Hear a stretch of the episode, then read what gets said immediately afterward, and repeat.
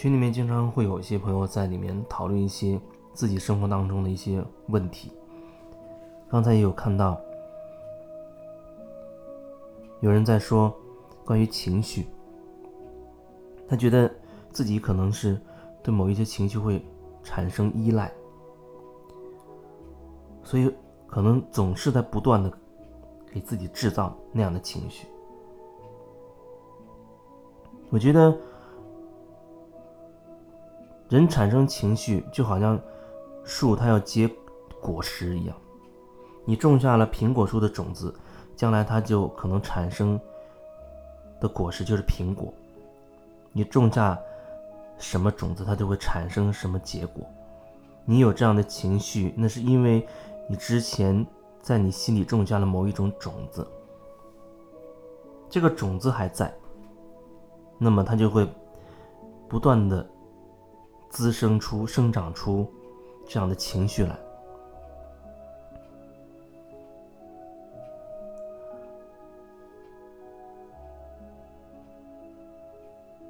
或者说，只要在外界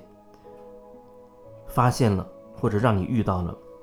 能够让你内在那跟那个种子共振的东西的时候，哎，相应的情绪它自然就会冒出来。可这时候，如果你不觉察，你不看自己的话，你可能会认为是对方。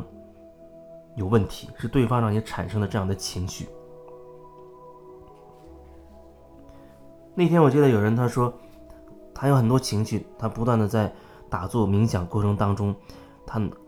通过打坐冥想来释释放情绪，啊，就是感受到他看清看到他。我觉得某种程度上，他可能可以释放，或者针对一些特定的状态的那个人。他可能真的可以通过这种方式看清楚，看到有的东西他就破了，那就相当于是一种释放。但是针对提着问题的人，我却觉得好像并不是这样，那更像是某一种逃避。就像是你在实际生活当中，你不敢跟那个人去吵去闹，你对他有情绪，你不敢发作，出于种种原因，然后你会找另一种折中的方式，好像。晚上我静坐的时候，我去，我去转化。这转化或许只能转化一部分吧，也许是可以转化一部分。但是我觉得，你始终不敢面对那个人，这个问题却始终存在。你没有面对他，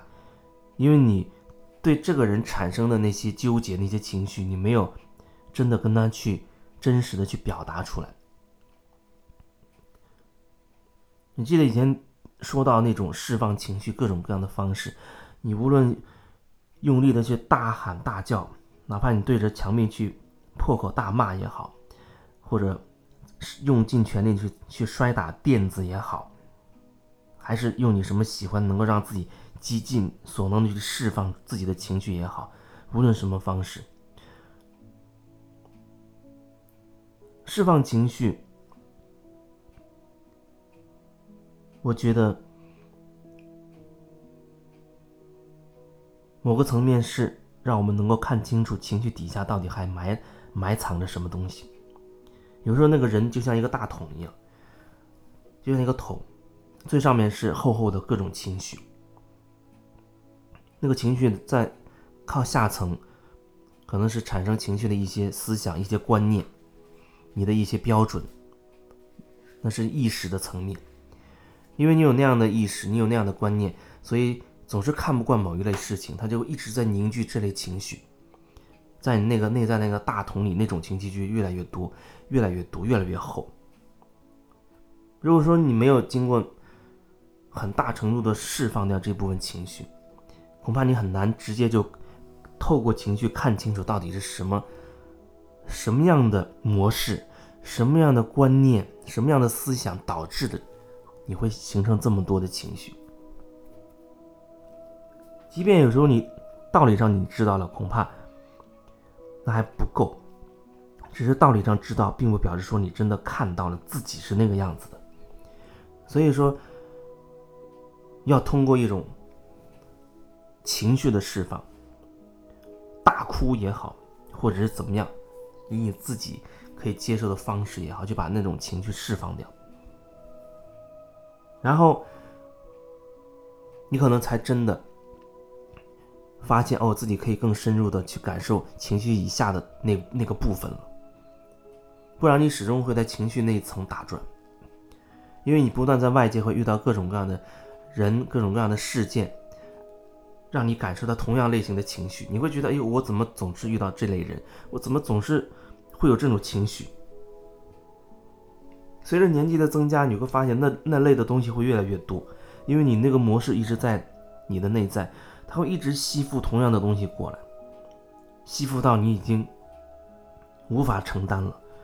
好像你内在那个桶已经装满了，外界只要有一一点导火线点着你就会爆炸了，只要有一点点类似的这种事件发生，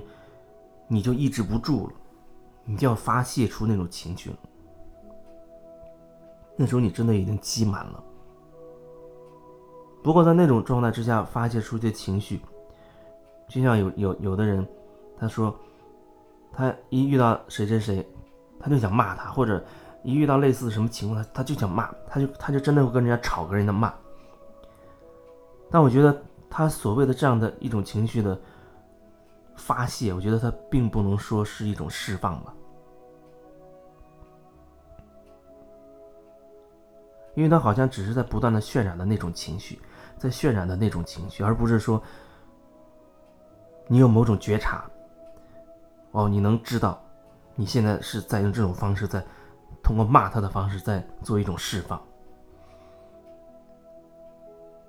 那就好像是你有觉察，你意识到自己在骂。在打或者怎么样，在释放那个情绪，它好像真的是在减少，一层层的释放。可是，当你只是情绪的渲染，条件反射式的遇到那类情况，你就要发飙，那只是某一种条件反射，不断在渲染，或者说你在巩固你内在的那个模式而已。所以，那所谓真正的宣泄，你真的要知道你自己在宣泄。为什么有时候我会说你情绪？积累的太多，你可以拼命去砸一砸垫子，拼命的去喊一喊，或者对着墙，或者对着某一个愿意接受你这这些的人，你好好去骂一骂，把他当做一个释放的对象，你跟他说清楚，然后通过他来释放一下。其实很多时候，我在通过做个案的过程当中，我在我也在承担那种被释放的那种那个角色。特别是有时候，不是通过远程，而是面对面或者是一些课程的时候，那就是在承担那样的一个角色，引导、释放，那我就会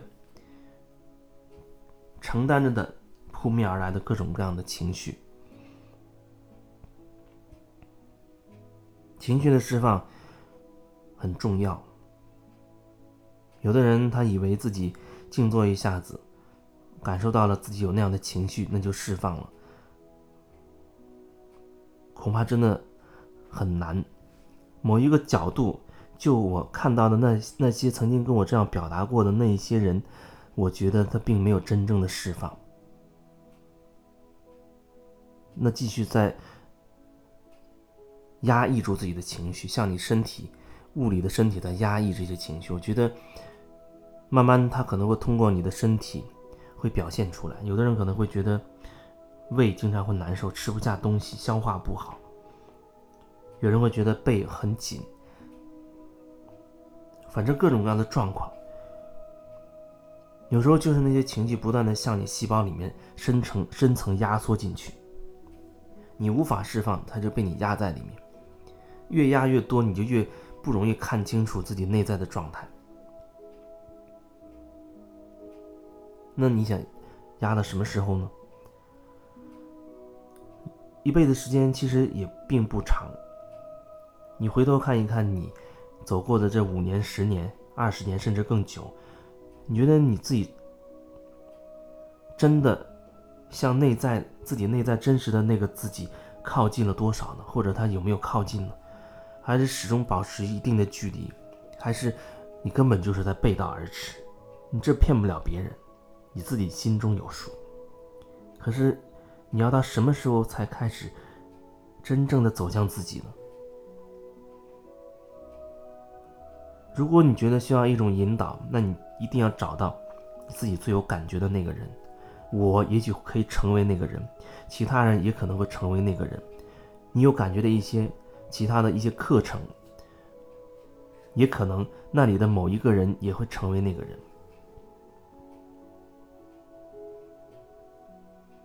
人有时候他会倾向于去做自己这个时候认为重最重要的事，不管他的嘴里怎么说，他实际行动都会做自己当下认为最重要的事情。有人觉得赚钱还贷款最重要，虽然他嘴里一天到晚也在说着我要成长，我要改变，可是他一转眼他就会回到赚钱的那个角度去，因为在他头脑的意识当中，赚钱对他最重要，所以他还会去赚钱。有人他可能会觉得，我内在的改变最重要。比如说，对我自己来说，我是这样想的，所以我宁愿辞职，我放弃一份好的工作，我可能也要找到一条属于我自己的路。当然，辞不辞职，这本身也只是个形式问题，最重要的部分是在于你内心，你到底有。多明确你要的是什么？你越明确你自己要什么，你脚下走的路就会变得越清晰，而毫不犹豫。